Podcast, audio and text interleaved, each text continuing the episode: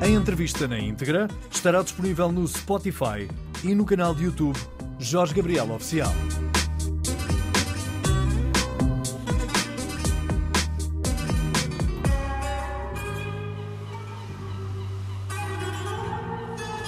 É já este domingo que os portugueses são chamados a participar numas eleições legislativas extraordinárias, porque não estavam no calendário eleitoral, mas eh, foi assim que o Presidente da República decidiu e, mais uma vez, estamos eh, face a uma uh, possibilidade democrática concedida pelo 25 de Abril. Foi a mudança de regime que permitiu que os portugueses votassem livremente. Ora, acontece que, uh, ao contrário do que alguns pensam, não há apenas um elefante na sala. Eu diria que há um verdadeiro mamute ou uma manada de elefantes nas, uh, uh, nas salas uh, legislativas eleitorais, porque, mais uma vez, se prognostica um, um afastamento generalizado dos portugueses. A abstenção Receia-se que seja histórica, com um volume muito acima daquilo que é normal, também devido ao outro pequeno elefante que é a pandemia. O Ricardo Jorge Pinto é, eh, como se sabe, eh, comentador eh, político não só desta casa, da RTP e RDP, mas é também um observador atento a este fenómeno. Ricardo, o que é que se passa? Os portugueses estão zangados com a política ou não querem saber? É um bocadinho tudo isso. Na verdade, eles nunca se conciliaram completamente com este regime político, por muito que lhes agrade, e naturalmente, depois de tantas décadas de ditadura, a democracia foi muito bem recebida entre nós. Mas também muito rapidamente, e desde praticamente a altura do PREC, que houve eh, um certo descontentamento relativamente àquilo que era o rumo que essa democracia foi levando ao longo dos anos. E se é verdade que nas primeiras eleições a seguir ao 25 de Abril houve uma afluência muito significativa, comparativamente até com outros países da, da, Europa Ocidental. A verdade é que, chegados a 77, 78, eh, percebemos que estávamos ao nível daquilo que eh, ocorre noutros países em que a votação não é obrigatória, porque aqui é preciso recordar que há países onde eh, os eleitores são obrigados a ir às urnas sob risco de pagamento de multas. E, portanto, a questão da abstenção não é um exclusivo nacional, não é um, uma sina que, que, apenas nos preocupa a nós, é um fenómeno eh, bem mais global, mas que no caso português tem mantido até, não sei se de forma estranha ou não, mas uma certa estabilidade, isto é, eh, ali algures entre os 40%, 55% de abstenção tem sido onde se situa eh, essa forma de não comparência às urnas de maneira relativamente estável, é verdade que, em algumas, de forma um pouco mais acentuada, estava-me a lembrar das eleições europeias, são aquelas que têm menos eh, capacidade de mobilização eh, do eleitorado, Outras, eh, como é o caso das eleições legislativas que vão acontecer agora no dia 30, são aquelas que geralmente são eh, mais mobilizadoras, ehm, depende naturalmente dos ciclos políticos, eh, depende da maneira como os partidos também são capazes de mobilizar esse eleitorado, depende das circunstâncias às vezes até meteorológicas, basta um dia com eh, mau tempo eh, para a abstenção eh, subir, e neste caso muito particular, vamos ver, porque é a primeira vez em democracia que vamos assistir a isso, qual é o impacto de uma pandemia numas eleições legislativas, embora já tenhamos visto isso noutras eleições que ocorreram em 2020. Ricardo, também é verdade que, mesmo com bom tempo, esse pretexto também serve para que as pessoas não vão às urnas, porque, como estava bom tempo, aproveitaram para sair, para ir a outro local qualquer. O que te pergunto Sim, é se.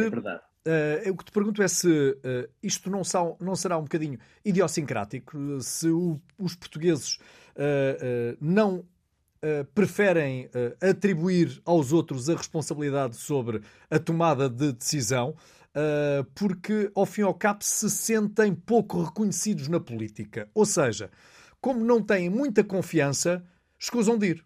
Sim, há aqui um problema que tem a ver com a natureza da chamada democracia representativa, que é, na verdade, um problema, eh, e é preciso aqui encará-lo com frontalidade e sem estarmos aqui a colocar de lado questões que são, na verdade, relevantes. que é um, há aqui alguma, um certo desfazamento entre aquilo que é a evolução do sistema político e aquilo que é a evolução, por um lado, das sociedades e até, muito em particular, daquilo que é a tecnologia com que nós comunicamos uns com os outros e interagimos de forma social.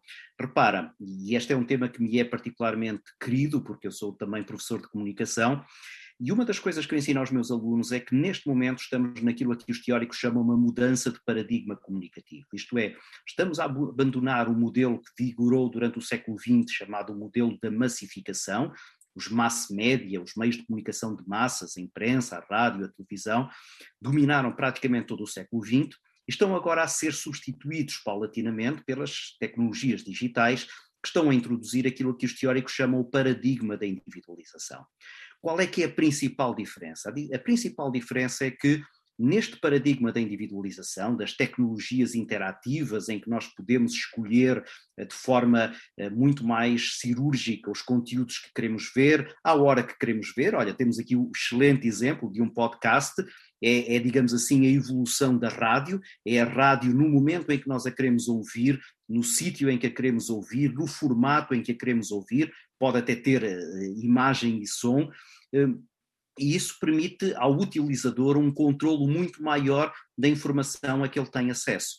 E isto está a acontecer e está a dar competências acrescidas ao utilizador, que começa, de alguma maneira, até a substituir-se eh, ao emissor, isto é, enquanto que, por exemplo, num, num noticiário televisivo, há alguém que, geralmente em Lisboa, faz o alinhamento, isto é, decide qual é que é a peça que vai em primeiro lugar e depois em segundo e em terceiro. Agora, no site de uma qualquer estação de televisão, eu posso chegar lá e escolher as peças informativas que me interessam pelas minhas necessidades, pelas minhas eh, exigências. Isso eh, dá-me um poder de controlo muito maior. Ora, a questão que se coloca é: no momento em que o sistema comunicativo está a transferir competências para o utilizador, o sistema político não parece transferir nenhuma competência para o eleitor. E eu acho que isto também, de alguma maneira, e respondendo à tua questão, acaba por não ser particularmente mobilizador para o eleitorado, que se começa a cansar de eleger eh, eleitos passa o pleonasmo, eh, que muitas vezes depois não correspondem eh, àquilo que foram as condições, porque é uma espécie de acordo entre o eleitor e o eleito, que foi estabelecido durante a campanha eleitoral. E todos nos recordamos, e isto afeta vários partidos políticos, à direita e à esquerda, de promessas eleitorais que foram feitas e que foram esquecidas muito rapidamente. E o eleitor começa a questionar-se: mas então eu votei nesta pessoa que tinha estas ideias e ele chegou lá e fez o contrário.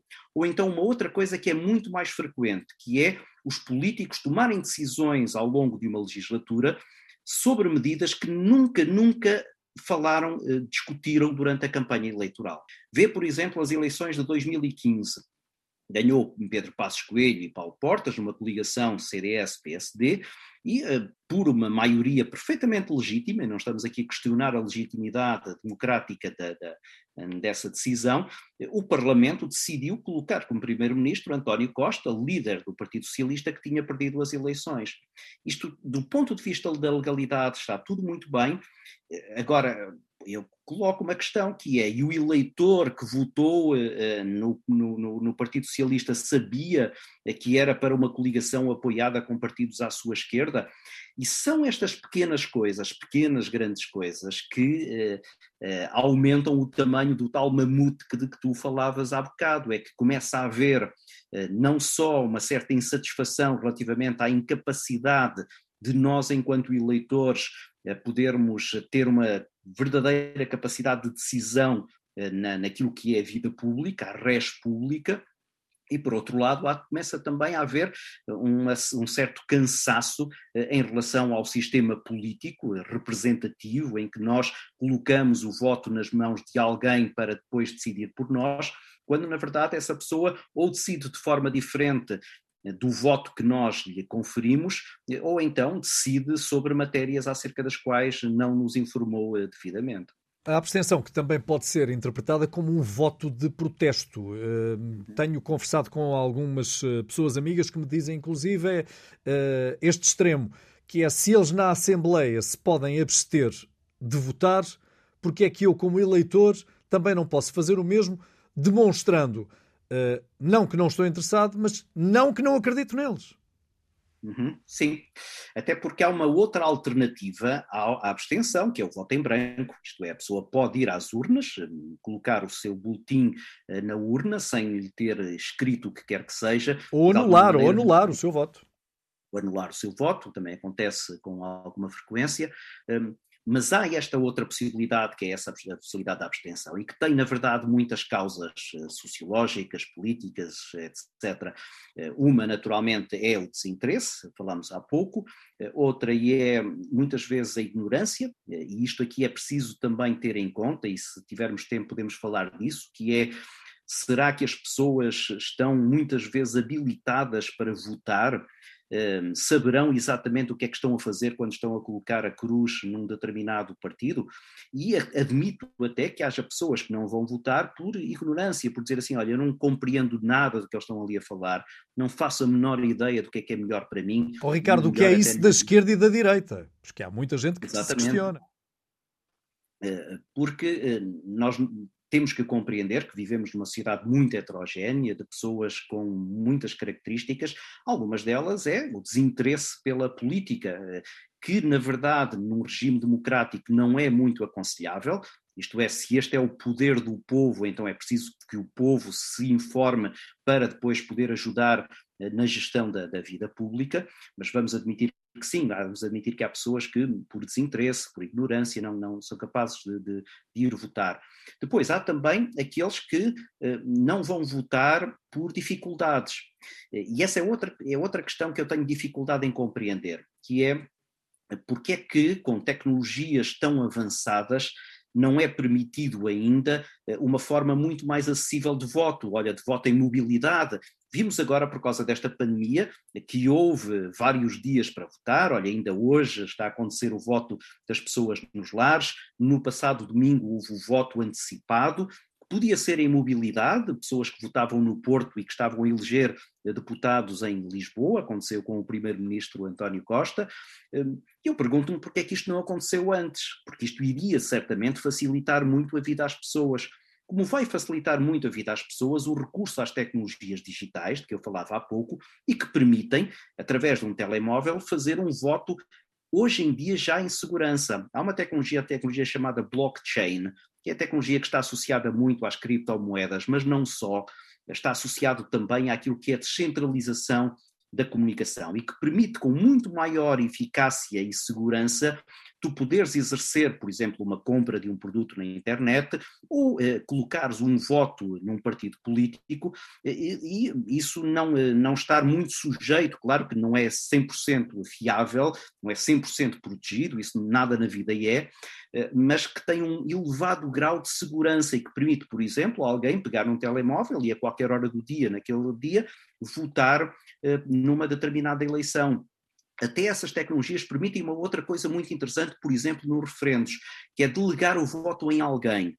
Isto é, alguém tem, eh, alguém diz assim, olha, eu sobre esta matéria não, não domino, não domino muito bem, mas há uma pessoa em quem eu confio e que eu sei que se tomar a decisão por mim vai ser a decisão acertada. E com estas tecnologias de blockchain, que são tecnologias descentralizadas de, de comunicação, é possível eu dizer, olha, o meu voto, em vez de ser depositado por mim, vai ser depositado por esta pessoa em quem eu delego competência para tomar a decisão por mim. Tudo isto, acho eu, iria promover aquilo que era a maior participação dos cidadãos e enriquecer a cidadania e ia certamente também eh, legitimar muito mais eh, estes eh, políticos porque uma coisa que está no fundo no cerne desta interessante conversa para, para, para que me convidaste e que eu muito agradeço, é a questão se na verdade depois não há um problema de legitimidade. Quando um primeiro político, um primeiro-ministro, por exemplo, às vezes é eleito por um pouco mais de um milhão de eleitores, num país que tem 9 milhões de pessoas. Hum, fora, fora isto... imigrantes, não é? Fora imigrantes. Exatamente. Uh, e isto pode começar a minar aos poucos aquilo que é a, a, a credibilidade da democracia em que nós, uh, nós circulamos. Ricardo, deixa-me acrescentar também o seguinte, e isto para, para a tua reflexão.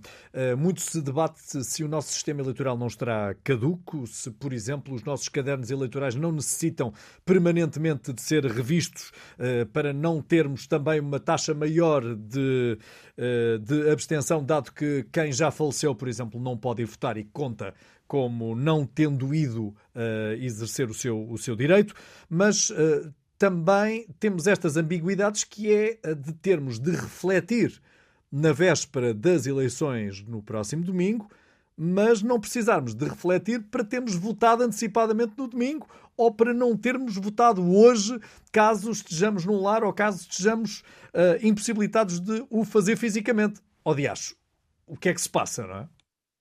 Pois, não, isso já não faz grande sentido. Uh, eh, até porque hoje em dia, para, eh, essa foi uma lei feita claramente à medida de meados do século XX, em que os veículos de comunicação eram chamados média tradicionais, que naquele dia anterior às eleições podiam eh, evitar falar dessas eleições. Hoje, com estas tecnologias digitais, se fores ao site de um qualquer meio de comunicação, ou se fores a um blog ou um podcast, tu tens lá acessíveis todas essas matérias relacionadas com a campanha. E é impossível estar a evitar que alguém, nesse dia da reflexão, não seja influenciado eh, por essas mensagens que circulam livremente eh, por eh, praticamente todas as, as plataformas. Portanto, está completamente obsoleto. Eu acho que a única justificação para isso ainda é, é, a preparação do ato eleitoral, ou seja, isto permite o quê? Permite que os partidos políticos, 24 horas antes das eleições, travem o seu circuito de, de, de, organização e comecem, por exemplo, porque é um aspecto muito importante, a garantir que nas mesas de voto estarão lá os seus representantes para garantir aquilo que é a transparência desse ato eleitoral, tudo isso me parece muito sensato, parece-me sensato que a máquina do Estado, digamos assim, se prepare no dia anterior para garantir que a votação é feita de forma adequada. Agora, já não faz nenhum sentido evitar eh, que nos meios de comunicação se continue a falar normalmente sobre eh, as eleições, porque essas mensagens estão lá a circular eh, da, da mesma maneira. Uma questão que aqui pode ser colocada é, e essa eu já me interroguei várias vezes, se durante estes períodos de campanha eleitoral as sondagens que são divulgadas de todas e quaisquer formas serão legítimas e se não deveria haver aí sim legislação que de alguma maneira restringisse aquilo que é essa enorme capacidade que essas ferramentas que nós sabemos que são muito facilmente manipuláveis eh, introduzem neste jogo eh, eleitoral. Porque é, é preciso dizê-lo, estas há, há sondagens que para são, todos os gostos, não é? É isso, bem feitas e outras que não são nada bem feitas e outras que são, estão lá apenas para desinformar eh, e para alterar aquilo que é a percepção que as pessoas têm da realidade. E há uma teoria na comunicação muito interessante que é chamada teoria da espiral do silêncio, que basicamente diz o seguinte: quanto mais minoritária é uma posição dentro de um determinado grupo de reflexão, mais essa posição tende a silenciar-se. E, quanto, e pelo contrário, quanto mais forte ela é, mais ela tende a amplificar-se. Isto é, imagina, estamos quatro ou cinco pessoas numa sala a falar de um determinado assunto e há três delas ou quatro delas que são a favor de uma determinada posição, as pessoas que estão em minoria, ao fim de algum tempo, acabam por se calar ou até por mudar a sua própria posição quando percebem que estão em minoria. Isso mostra como as sondagens podem ser tremendamente eficazes na alteração daquilo que é o comportamento eleitoral dos, dos indivíduos. Falavas há pouco em habilitações para votar e de repente assaltou-me uh, outro tema que é o da não só da responsabilidade de informar, nunca me parece aos jornalistas foi exigida tanta responsabilidade e tanta, uh, tanta assertividade uh, no respeito das regras da emissão de notícias, mas há simultaneamente também alguma uh, desresponsabilidade, se me é permitido o termo, alguma, um, algum laxismo uh, por tudo aquilo que vamos consumindo, principalmente por redes sociais, sem nós, receptores, fazermos uh, o favor a nós próprios de tentarmos perceber quem é que emite essa informação. Essa é uma realidade nova, exatamente, que começou a proliferar quando estas tecnologias digitais permitiram, como eu há pouco dizia, que o controle da informação já não estivesse apenas nas mãos dos chamados média tradicionais, quando qualquer um de nós hoje em dia pode ter um perfil numa rede social, pode ter um blog, pode ter um podcast e transmitir com igual nível de acessibilidade mensagens que se misturam com essas mensagens que são mediadas. Isto é, estas tecnologias digitais permitem agora a desintermediação da comunicação. O que é que o jornalista fez durante muito tempo? Fez uma espécie de filtro aliás, os teóricos chamam-lhe isto o gatekeeper, que é, é o, é, quem, quem, quem está de alguma maneira. é o guarda fronteiriço, não é? exatamente a controlar o fluxo da informação, a verificar a validade da própria informação, a ir verificar se uma informação é verdadeira ou falsa antes de a difundir. Isso está, por exemplo, inscrito de forma muito clara no Código Deontológico dos Jornalistas, que diz que um jornalista nunca deve divulgar uma informação sem ter ido aferir se essa informação é verdadeira. Mas isto que é válido para um jornalista, através do seu código deontológico, não é válido de todo para um qualquer cidadão que tenha uma página na internet e que queira difundir a informação que muito bem lhe apetece. E o problema é que, se é dizer que está a chover quando está sol, isso não tem eh, grande consequência. Mas quando eu começo a transmitir informações que podem alterar a percepção que as pessoas têm de realidades sensíveis, por exemplo, a questão da pandemia, a importância que a desinformação teve durante estes dois anos de Covid-19, ou então aquilo que é a percepção que as pessoas têm da atividade política, e veja-se nos Estados Unidos a forma como o ex-presidente Donald Trump utilizava o Twitter para transformar aquilo que era a percepção de, milha, de milhões e milhões de norte-americanos acerca da, da, da realidade política em que ele se movimentava, isso pode ter consequências muito, muito complicadas e joga, e tu colocaste a questão muito bem, com essa questão de quem é que na verdade deveria ter direito para votar. Eh, porque uh, alguém que não, se, não, não teve o mínimo de cuidado de se ir informar, alguém que não tem o mínimo de cuidado de saber se a informação a que está a ter acesso tem ou não tem validade, que hoje em dia está completamente desprotegido um, dessa tal uh, aferição da validade da informação, essa pessoa ainda é competente para ir votar? Eh, alguém que não sabe sequer o que é que é a Assembleia da República ou que não consegue distinguir um deputado de um ministro. Eh, e, e, infelizmente há muita gente que não tem esse discernimento.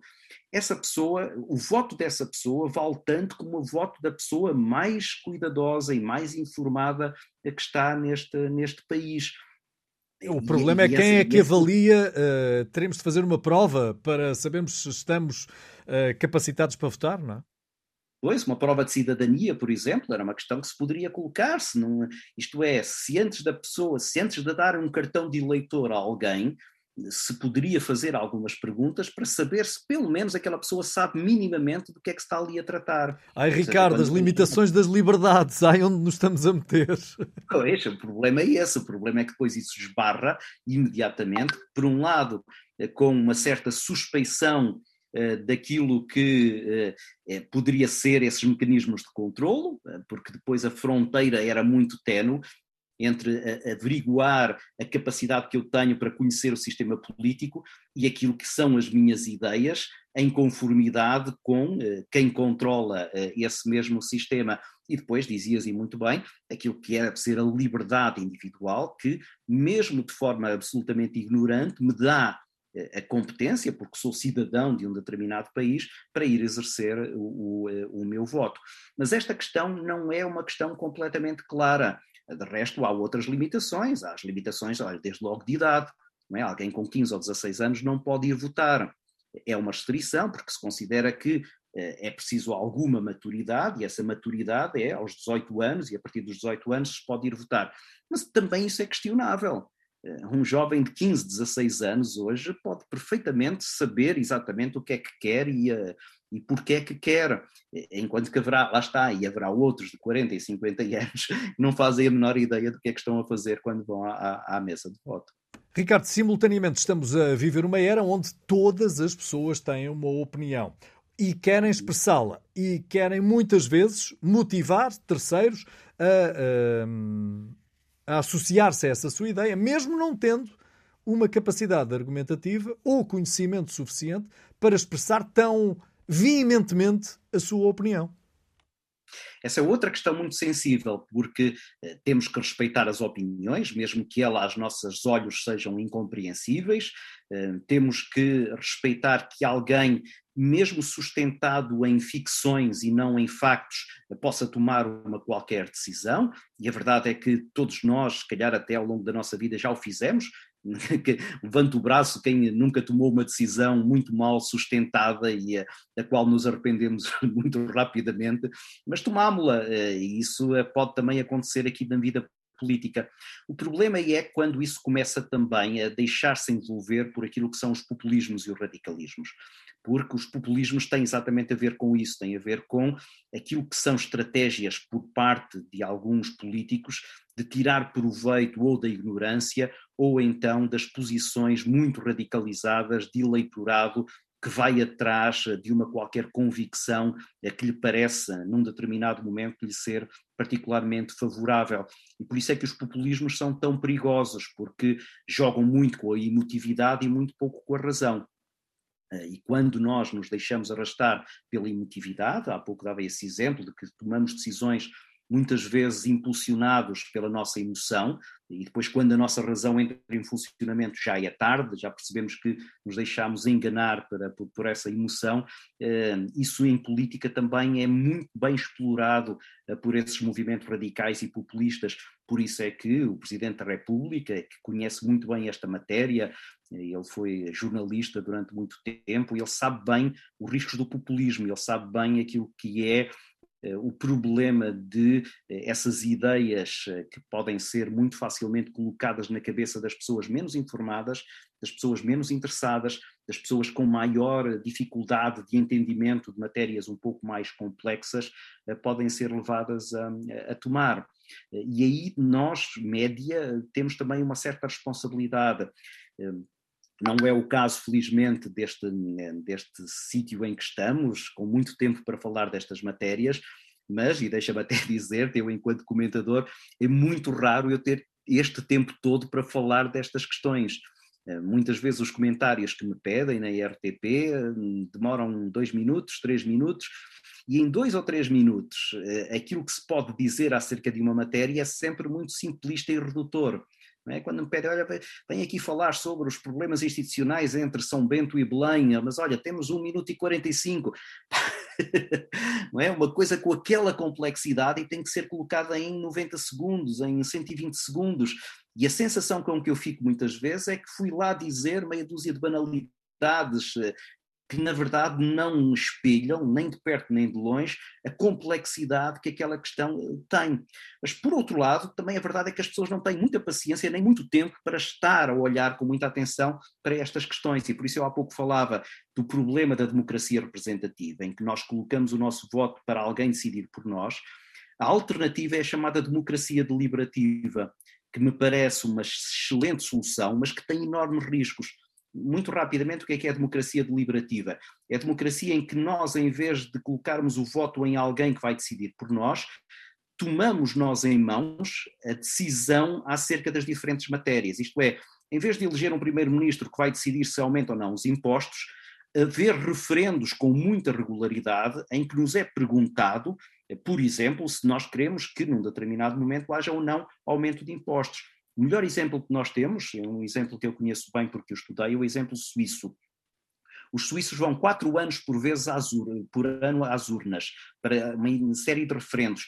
E alguns desses referendos têm dezenas de páginas, eles respondem às vezes a dezenas de, de questões. Mas a verdade é que eh, essa democracia suíça, que me parece muito saudável, tem essa possibilidade que as pessoas tomam em mãos decisões. Agora, isto só pode ser feito em democracias muito bem consolidadas e com pessoas devidamente esclarecidas. Porque esse problema que tu colocavas, das pessoas tomarem decisões sem saberem muito bem em que é que estão a sustentar essa sua decisão, se é transportado para o território dos referendos, em que depois ali há uma, eh, eh, uma proximidade muito mais grande entre a decisão que é tomada e a ação que essa decisão implica, porque uma coisa é eu eleger um primeiro-ministro que esperamos nós tenha alguma sensatez para depois equilibrar aquilo que são as posições. Outra coisa é nós individualmente dizermos, olha, eu quero isto, eu quero aquilo, agora quero aumento, agora quero que os impostos desapareçam. Né? Porque esse é o risco, porque imagina pôr agora a referendo assim, você quer, quer pagar impostos ou quer deixar de pagar impostos? Eu diria que a probabilidade de um referendo desses dizer acabou-se, não pago mais impostos, era muito grande. O problema é como é que depois nós vivíamos sem os impostos que, que estamos a pagar. E esse é o problema dos populismos, esse é o problema de depositar nas mãos das, das pessoas, que muitas vezes, ou levadas pela emoção, ou transportadas pela ignorância, têm eh, capacidade de voto. Ainda estaremos numa fase muito pueril em Portugal no que à utilização das redes sociais diz respeito. Eu uh, remeto-te para a eleição do presidente brasileiro o, o senhor Bolsonaro não deu uma entrevista a um média tradicional e fez a sua campanha eleitoral toda por via das redes sociais, principalmente o Facebook. São famosas aquelas horas de uh, discursos com uh, um tradutor de língua gestual e uns amigos a dizer que sim ou que não e outros a tocar concertina, inclusivamente. Lembras-te disso? Mas o que é certo é que foi eleito presidente do Brasil. É, é verdade. E eu diria que essa é uma tendência que veio para ficar eh, e que provavelmente nós vamos ver acentuar-se ao longo eh, dos próximos anos, ehm, porque esse tal poder mediador dos, dos média tradicionais vai começar a esboroar-se eh, e os políticos vão perceber que têm maneiras muito mais eficazes de chegar ao, ao eleitorado. Repara, isto, esta tendência nem sequer é nova e tu, até com a tua experiência comunicativa, conheces-la muito bem, que é os, os, talk shows, os, olha, os programas, como aqueles que tu tens, que são particularmente apetecíveis para os políticos. Porque, e respeitando muito, e sabes que eu respeito, e já fui aos teus programas e gosto muito, mas uh, aquilo não são programas de informação jornalística. Quando vais lá entrevistar alguém, sabemos que que ele tem um regime um bocadinho mais, um registro um bocadinho mais suave, mais divertido, mais leve, não é? É, é o propósito de, de, desses, desses talk shows. Ora, os políticos, já desde os anos 80, aliás, um dos primeiros a detectar isso muito bem foi o Bill Clinton, na campanha de 92, que decidiu ir a um talk show que havia, que era o Arsenio Hall, e em que ele, ele apareceu lá de óculos escuros e a tocar saxofone, e no dia seguinte a ele ter aparecido nesse talk show, ele subiu cerca de 6 pontos nas sondagens. E há quem diga que a vitória dele em 1992 contra o George Bush pai foi em grande parte por causa dessa presença dele num talk show, onde ele eh, não teve que responder a perguntas difíceis, aprendeu, apareceu ali simpaticamente a tocar saxofone, eh, chamando muita atenção das pessoas. E foi aí que os políticos perceberam: nós já não precisamos dos jornalistas, ou melhor, já não precisamos só dos jornalistas, nós podemos contornar os jornalistas, podemos ir, em primeiro lugar, foram através desses talk shows, dos programas mais leves, eh, televisivos, radiofónicos, e agora estão a ir para as redes sociais, eh, começam a criar eh, as suas próprias formas de relacionamento direto com os eleitores e qualquer dia não, não, não, não precisam de estar sujeitos a perguntas inconvenientes, eh, não têm que ser sujeitos aos contraditórios, eh, aos fact-checking, eh, para ver se aquilo que eles estão a dizer é verdadeiro ou não, porque eles têm canais de comunicação diretos para os eleitores e podem, como tu dizias há pouco e muito bem, nem que seja com uma concertina ao lado, a, a convencer alguém a, a, votar neles. E, e, não, vejo maneira de, de travar isso eh, num regime democrático que acredita que a maioria eh, tem sempre razão. E ganhar eleições, eh, que foi o que aconteceu com o senhor Bolsonaro. julgo que o, curto prazo também nos trará provavelmente mais forças políticas. Nós temos e mais forças políticas com assento parlamentar, algo que chegou tarde a Portugal. Nós tivemos alguns exemplos uh, logo no início da nossa democracia, uh, logo após uh, 74, mas depois fomos perdendo o leque de partidos. Aliás, dizia-se sempre que há um lugarzinho para a UDP. Havia sempre um, um lugar para a UDP. Mas depois, com o PRD e posteriormente com o PSR, salvo erro, do Francisco Louçã, eh, e também uma força política do Manuel Sérgio, o Partido da Solidariedade Nacional, admitiu-se, começou a admitir-se a possibilidade de existirem outros partidos. Bom, mas agora Agora sim, agora parece-nos uh, efetivamente que isso está a acontecer. No entanto, uh, continuamos com dois blocos muito maduros, não é? Muito uh, presentes, o que contraria o resto da Europa, nós se virarmos a Espanha, por exemplo, ou se virarmos a França, e se, e se formos para a Alemanha, não podemos falar nos casos nem da Inglaterra, nem, de, nem dos Estados Unidos, Inglaterra, Reino Unido, nem, de, nem dos Estados Unidos da América, mas estes nossos vizinhos europeus, de facto, isto para não chegarmos ao cúmulo da Itália, não é? Onde eh, qualquer bicho careta tem um partido, não é? E tem assento parlamentar. Mas, de facto, está a chegar a Portugal esse multipartidarismo, não é? Está. E olha, já que estamos também a falar dessa questão da abstenção, isso pode ser até uma forma de contrariar um bocadinho a tendência da abstenção, porque uma parte importante da abstenção essa tal parte do descontentamento era em muitas, era muitas vezes, e começámos o resto da nossa conversa por aí, o descontentamento relativamente ao, ao mainstream, não é? Aos partidos do sistema. E as pessoas achavam que aqueles partidos não lhes diziam nada, ficavam uh, em casa.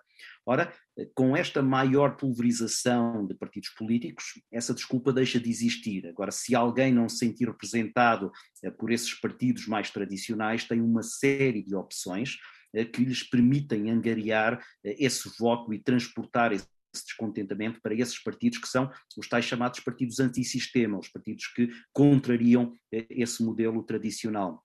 Agora, com que é que eles esbarram? Esbarram com a questão que tu colocaste, é que na verdade em Portugal continua a haver PS e PSD que basicamente ficam com dois terços dos votos, que é uma coisa que às vezes nós não pensamos. PS e PSD, nas últimas três décadas, têm tido eh, dois em cada três eleitores. Isto é, se tivermos aqui três pessoas, dois de nós terão votado PS ou PSD, é o que dizem as estatísticas. Isso mostra como, apesar de tudo, apesar da pulverização, apesar do descontentamento, apesar de tudo aquilo que falámos aqui, há uma concentração que se torna ainda mais visível, e eu tenho ideia de que pode ser isso que pode vir a acontecer no, no, no próximo domingo, dia 30, eh, que é uma certa bipolarização quando há uma sensação de que aquilo pode estar renhido entre a direita e a esquerda, e aí as pessoas tendem a fazer aquilo a que se chama o voto útil. Eh, o voto útil é colocar o voto num dos dois partidos que eh, tradicionalmente ganham as eleições em, em, em Portugal. Porque sempre foi assim, não é? Ou seja, não houve nenhum partido que não fosse um destes dois eh, que tenha vencido as, as eleições em, em Portugal. E, e, e, quando as pessoas sentem que há ali uma certa. Uh, uh, há ali um, um, resultado muito incerto entre estes dois, tendem a concentrar ainda lá mais uh, os, os seus votos. Agora, com esta pulverização, eu diria que progressivamente vamos ter não só mais capacidade de escolha, mas também uma maior dificuldade de encontrar soluções governativas estáveis eh, que permitam eh, chegar a uma legislatura eh, de quatro anos, a não ser que, e eu penso que é para aí também que iremos caminhar, se comece a imitar o que está a acontecer noutros países e a encontrar soluções de governação que passem exatamente por uma negociação entre várias forças partidárias e não concentradas numa só. Aliás, eh, eh, a esse propósito, na Alemanha estivemos eh, à espera que os partidos se entendessem para se conseguir perceber, afinal de contas, quem é que Durante governava. Várias semanas, Durante várias, várias semanas. Difíceis, com muitas cedências, muitos compromissos, mas talvez a democracia seja isso. É que depois também é um bocado estranho como é que se elege um único partido para tomar conta de todos os destinos do, do, do país, sabendo-se, como eu há pouco dizia, que muitas vezes há uma grande discrepância entre aquilo que é o programa eleitoral do partido e aquilo que depois lá aparece. E, portanto, não só me parece que a questão da fiscalização parlamentar é muito importante, mas parece-me também que na representação parlamentar estará muitas vezes aquilo que é a fórmula eh, mais correta para garantir eh, que a estabilidade governativa e aquilo que é a representatividade da, da democracia fica mais plasmada na própria forma de, de governo. Uh, Ricardo, quando gravamos esta nossa conversa, ainda faltam alguns dias para o final da campanha, mas a mim parece-me um bocadinho surpreendente uh, todos os partidos em Portugal ignorarem alguns assuntos e alguns assuntos que dizem respeito à nossa vida. Uh, podendo isto que eu vou adiantar parecer assim um bocado estranho para a maior parte daqueles que nos ouçam. O mercado bolsista internacional está em queda. Uhum. O preço, e a inflação, o preço do petróleo. A inflação está a subir vertiginosamente. A inflação a subir vertiginosamente. O preço do petróleo não para de subir. E mais, nós temos uma guerra, uma possível guerra na Europa, uh, aqui a meia dúzia de quilómetros de distância de nós. Uh, e se houver um conflito comercial entre os Estados Unidos e a China, nós vamos tomar parte por quem? Pelos aliados, uh, uh, os eternos aliados norte-americanos, ou vamos uh, entregar-nos ao poder económico chinês que, inclusivamente, nos deu a mão quando nós estávamos em desespero? Isso é surpreendente. Custa-me a perceber por como é que numa campanha que tem tanto tempo, começou já no início de janeiro, com 30 debates, as questões internacionais ficaram completamente fora. Parece que Portugal hum, é um país isolado, vivemos aí alguns numa ilha no meio do, do, do, Índico e não somos afetados por nada. Somos, somos muito afetados. Deste o exemplo agora do conflito na Ucrânia, pode ter consequências muito, muito complicadas em todo o mundo e Portugal não ficará de fora. A questão da inflação, que é uma questão global também, que está a afetar todas as economias. Olha, para dar um exemplo, o programa, eh, o, orçamento de Estado para 2022 do Partido Socialista está neste momento completamente desatualizado. As contas que o PSD fez para um eventual orçamento para 2022 já estão, têm que ser todas refeitas. E, no entanto, eu não ouvi eh, os líderes políticos a falar destas matérias.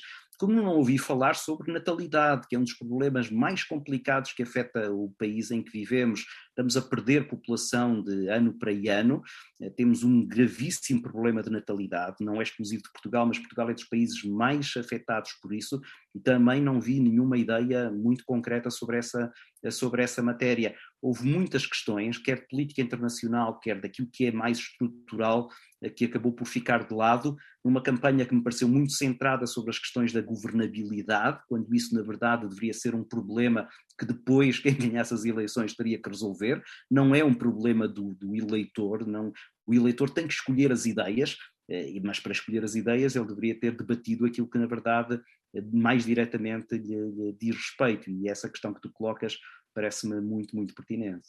Não, é, e é assustadora, não é? Porque de facto serão uh, aparentemente ou de um partido ou de outro aqueles que nos governarão e não ouvimos uma palavra sobre estes assuntos que são, uh, já sabemos, uh, transfronteiriços, mas são intrafronteiriços, porque eles vão entrar por aqui adentro, ou se já não estão a entrar por aqui adentro diariamente e que nos vão transformar a vida. Estamos somente à espera de uma bazuca, concordas?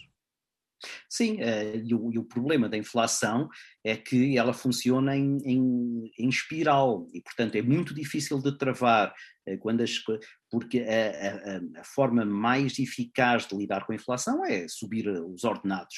É a melhor maneira de nós não sermos muito afetados darem mais dinheiro para a mão, tendo em conta que aquilo que nós estamos a pagar custa mais dinheiro. O problema é que cada vez que aumentam os nossos salários, aumenta depois também o preço dos outros produtos. E essa espiral é muito difícil de travar. Trava-se com quê? E é tal questão que não foi discutida nesta campanha eleitoral. Olha, com taxas de juro, eh, que têm naturalmente que subir. É verdade que elas já não são apenas dependentes daquilo que é o poder nacional, hoje em dia são os bancos eh, centrais, neste caso o Banco Central Europeu, que terá que tomar uma decisão sobre isso. A Reserva Federal Norte-Americana já anunciou que vai subir três a quatro vezes a taxa de juro ao longo deste ano. O Banco Central Europeu muito provavelmente terá que fazer isso, mas nós ainda temos não só eh, uma palavra a dizer naquilo que são os órgãos europeus que, por sua vez, se relacionam com o Banco Central Europeu, como deveríamos ter tido a parte dos políticos, a, a, a resposta à mais que provável eh, eventualidade de uma subida dessas taxas de juro, porque isso depois inflaciona também tudo, inflaciona o, o, dinheiro que as pessoas pagam pela prestação da sua casa, inflaciona aquilo que são as dívidas que as pessoas foram acumulando ao longo da, da vida, para além, para já não falar do, do, do, dos juros da, da dívida pública, que nós, enquanto contribuintes, também estamos a pagar e que vai necessariamente subir. Mas eh, nada disso foi tratado. Eram questões que, na verdade, não são muito uh, cómodas, porque uh, falar disto é, implica falar em medidas que não são simpáticas, porque isto não se ataca com, lá está, como eu dizia, não se ataca dando mais dinheiro para a mão das pessoas. Aliás, foi dar dinheiro para a mão das pessoas que levou a esta situação. Eh, foi exatamente esta pandemia que obrigou os Estados a abrir os cordões às bolsas, e a pagar tudo e mais alguma coisa, a pagar as moratórias, a pagar uh, as pessoas para ficar em casa porque tinham que tomar conta, tudo coisas, repara, tudo coisas razoáveis e, e ainda bem que os governos tomaram essas decisões. Agora, houve uma injeção tal de dinheiro uh, na, na, nas economias mundiais aqui agora vamos ter que pagar esse preço eh, de forma muito cara ao longo dos próximos anos, mas eh, naturalmente os partidos não querem falar disso, porque iam ter que falar em medidas que são tudo menos uh, simpáticas para, para os eleitores. Eleitorais. E, ora, e aí tens uma boa explicação para o facto de não se ter falado disto. Verdade. Uh, para finalizarmos, Ricardo, uh, para quem ouviu esta nossa conversa e não se deixou convencer, pedia-te umas últimas palavras para que uh, fossem votar no próximo, no próximo ato? Eh, olha, eh, eu acho que isso não. não, não nós, nós não temos que convencer ninguém. Eu, pelo menos pessoalmente, não, nunca tive jeito para catequista, nunca tive jeito para andar a vender o que quer que fosse, e portanto também não vou pedir às pessoas para ir votar. Agora, lembro-as é que no regime em que vivemos, que é o regime democrático, a, única, a melhor forma que nós temos de controlar os nossos destinos é naturalmente através do, do, do, voto. É a forma mais direta que temos de mostrar que estamos em mais em acordo com uma posição do que, do que com outra. Agora, há o livre-arbítrio, há possibilidade que as pessoas têm, tu há pouco recordavas isso muito bem, é, é, é também uma decisão política não ir votar. E isso é, tem é que ter depois alguma alguma causalidade, não é? Tem que ter alguma consequência. Não tem que ser aquelas consequências radicais que alguns políticos defendem. Por exemplo, eu lembro-me que houve uma força política que defendia que se houvesse muita abstenção deveria haver lugares vazios no Parlamento, isto é, imaginem, eh, há 300 lugares, não é? Eh, se apenas eh, votassem 50% das pessoas, só elegíamos 150 deputados, os outros 100 ficavam as cadeiras vazias porque as pessoas não tinham lá ido, não tinham lá ido votar. Esta é a solução radical. Agora, também me parece é que os políticos não podem, voltando outra vez à questão que é porque é que a abstenção não é também tão tratada? Porque os políticos percebem que quer as pessoas vão votar ou não vão votar, eles são na mesma eleitos. ou seja, imagina, por absurdo, só um português é que ia votar nestas eleições, por absurdo, naturalmente. Mas esse português ia eleger quem era o, o, partido vencedor, eh, que ia ter 100% dos lugares no Parlamento, por absurdo também, e que ia governar Portugal. E, portanto, para quem está à frente de um partido, tanto lhe faz que vão votar 10 ou que vão votar 100. Eles sabem que o lugar deles está lá garantido. E é isso que, de alguma maneira, se calhar também tem que ser repensado, que é eh, se as pessoas não vão votar, e, e, vamos acreditar que elas não vão votar porque são preguiçosas ou porque hum, não lhes apetece, eh, é preciso que os políticos sejam também impelidos a refletir e a, e a sofrerem na pele as consequências de não terem sido capazes de mobilizar o eleitorado para aquilo que numa democracia é fundamental, que é, que é o voto, porque não há democracias sem votos. Há ditaduras sem votos, conhecemos muitas ditaduras em que não é preciso um único voto, basta o bastão para, para repreender as pessoas que não concordam. Agora, não conheço nenhuma democracia sem votos, mas é uma responsabilidade, antes de mais, dos políticos, e por isso é que eu me eximia a mim de, de, pedir às pessoas para ir votar, é preciso que sejam os políticos. Agora, também não basta aos políticos fazer, como nós vemos todos os dias, dizer vão votar. porque isso é, é, é, muito fácil de dizer. Olha, vão votar. Não, tem que se encontrar uma maneira qualquer de uh, uh, fazer com que os políticos sintam que, de alguma maneira, se as pessoas não vão votar, uh, eles têm a responsabilidade nessa, nessa decisão. Criar esse estímulo, no mínimo.